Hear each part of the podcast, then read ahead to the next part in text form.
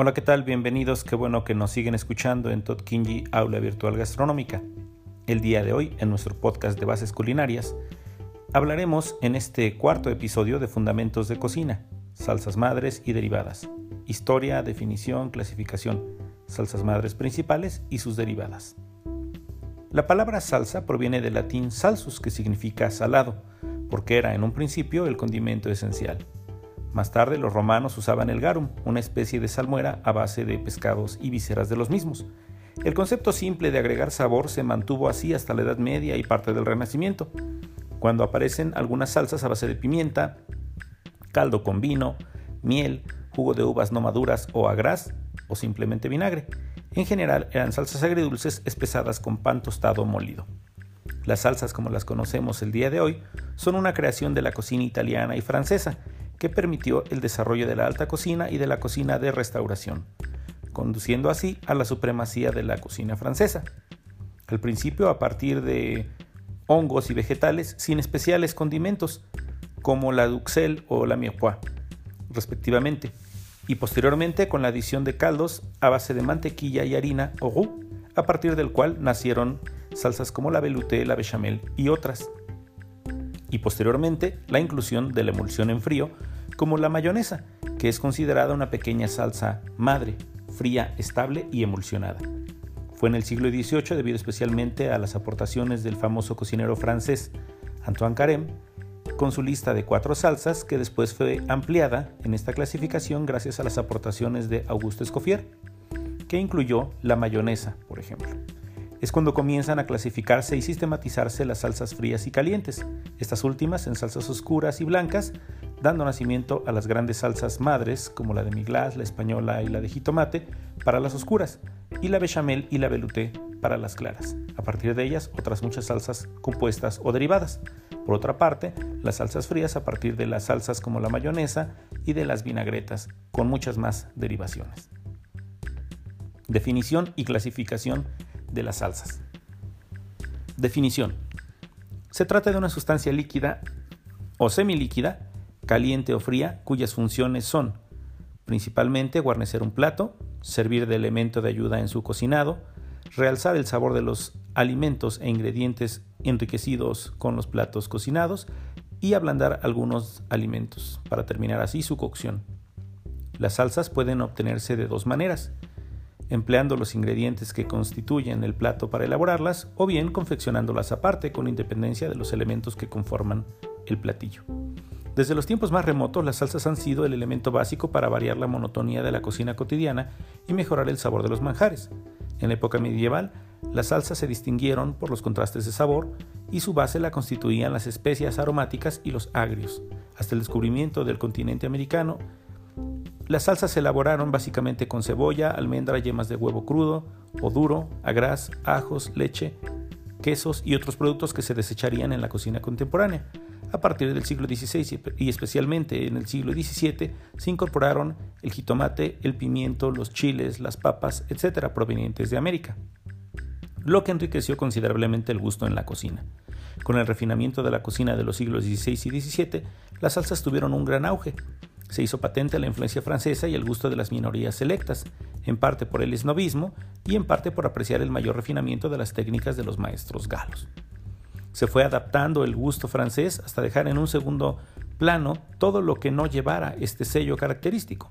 En el siglo XVIII se produjo un resurgimiento de la cocina francesa, la cual, después de establecer las bases técnicas, la simplificación y la composición de los platos y alcanzar un refinamiento hasta entonces desconocido, culminó con esa cocina a finales del siglo XIX y XX, que marca la cumbre del arte culinario de todos los tiempos con maestros como Escoffier, Montpage o Pelaprat. Clasificación. Las salsas pueden ser de tres tipos, frías, calientes o industriales. Una emulsión es la mezcla de dos sustancias o elementos no miscibles entre sí, no se mezclan normalmente, sometida a la incorporación de aire y separación de partículas mediante un utensilio adecuado, globo de varillas, licuadora, etc., o bien por agitación, acción mecánica. Las emulsiones pueden ser estables o inestables. En las inestables interviene un elemento líquido y otro generalmente graso, que después de la incorporación de aire y mediante un reposo posterior, se separan sus ingredientes o bien se disocian. En las estables interviene además un elemento líquido y graso, un agente emulsionante o estabilizante, la lecitina, por ejemplo, que permite la homogeneidad de la emulsión tras la incorporación de aire y posterior reposo, evitando que se dispersen nuevamente los elementos que conforman dicha solución. Son ejemplos de emulsionantes agua-grasa los siguientes.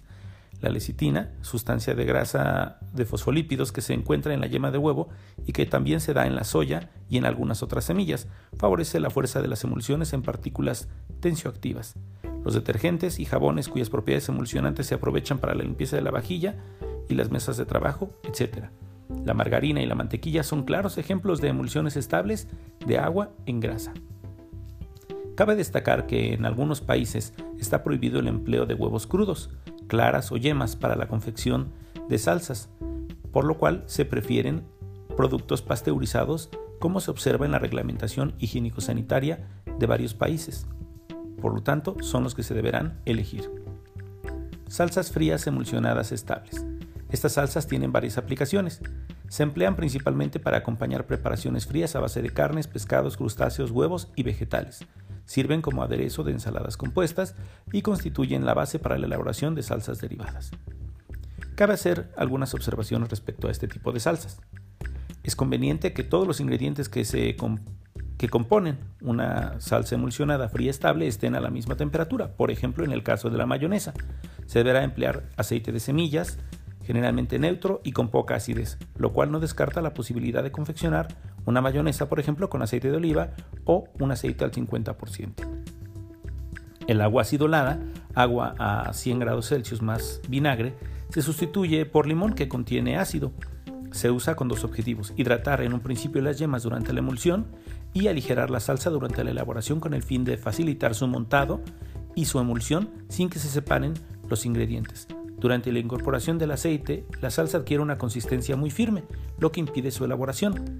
En caso de no aligerarla, con el agua acidulada podría cortarse, como es en el caso de que no se desnaturalice la proteína de la yema antes de incorporar el aceite. Generalmente se han de mantener los bordes del recipiente siempre limpios y si la mayonesa se cortara, se puede volver a remontar iniciando el proceso emulsionando una yema de huevo e incorporando la mayonesa cortada en forma de hilo fino a modo de aceite. Las salsas derivadas de la mayonesa principalmente son la tártara, la rosa, la americana fría, andaluza, rusa o caviar, verde, remolada, príncipe de Gloucester, muselina fría y encolada. Entonces, en la clasificación de las salsas tenemos frías o tibias que se dividen a su vez en emulsiones estables e inestables. Dentro de las emulsiones estables tenemos la mayonesa, la vernesa y la holandesa. Como derivadas de la mayonesa tenemos la andalosa, la rosa y la tártara. Derivadas de la vernesa tenemos la chorón de trufa y follol. Y de la holandesa tenemos la muselina y la waterfish. En las emulsiones inestables tenemos las vinagretas. Las vinagretas tenemos principalmente la anchovy, la grivich y la ravigot. En la clasificación de las salsas calientes tenemos la división de blancas y rubias, oscuras y pequeñas salsas básicas. Dentro de las salsas calientes blancas y rubias tenemos la bechamel y la velouté. Como derivadas principales de la bechamel tenemos la nantua, la subais y la mornay. Y de la velouté tenemos la aurora, la versi y la cardenal. Dentro de las salsas calientes oscuras tenemos la de miglas, la salsa de jitomate y la salsa española. De la salsa de miglas tenemos la salsa barbecue, la boloñesa y la cazador. De las derivadas de la salsa de jitomate también tendríamos estas otras tres. Y de la salsa española tenemos la andaluza, la rosa y la tártara, porque se combinan precisamente con la mayonesa en diferentes proporcionalidades con la adición de uno o más ingredientes. Dentro de las pequeñas salsas básicas tenemos las que son con leche o con mantequilla. Y con mantequilla tenemos la Albert, la Bread y la salsa india. Dentro de las salsas industriales hay múltiples ejemplos. Tenemos la inglesa, la salsa de soya, la salsa tabasco. Hasta aquí le dejaremos el día de hoy y continuaremos con las vinagretas y sus clasificaciones, algunas otras salsas estables como el ajo aceite o alioli. Muchas gracias por escucharnos y no olviden seguirnos en nuestras redes sociales, Facebook, Twitter e Instagram. Saludos.